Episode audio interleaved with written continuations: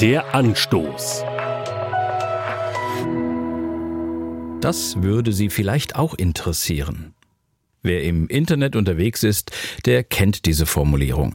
Beim Einkauf auf einer Shopping-Plattform gewesen, einen Tag später die Seite wieder aufgerufen und schon heißt es, das würde Sie vielleicht auch interessieren.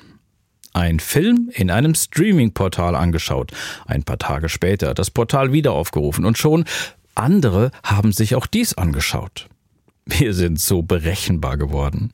Mein Algorithmus sagt mehr über mich aus als mein Biorhythmus.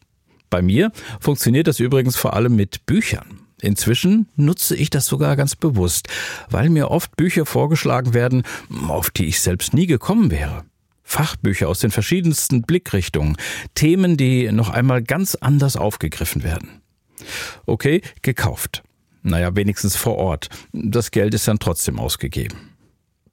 Das günstigste Buch ist für mich tatsächlich die Bibel. Denn dazu gibt es keinen Alternativvorschlag, höchstens mal eine andere Übersetzung. Immer neugierig sein und lesen, das ist das Beste, was man mit der Bibel tun kann. Und damit rechnen, dass Gottes Geist das Gelesene übersetzt. Wer das tut, ist in guter Gesellschaft, zum Beispiel mit dem Schriftgelehrten Esra im Alten Testament.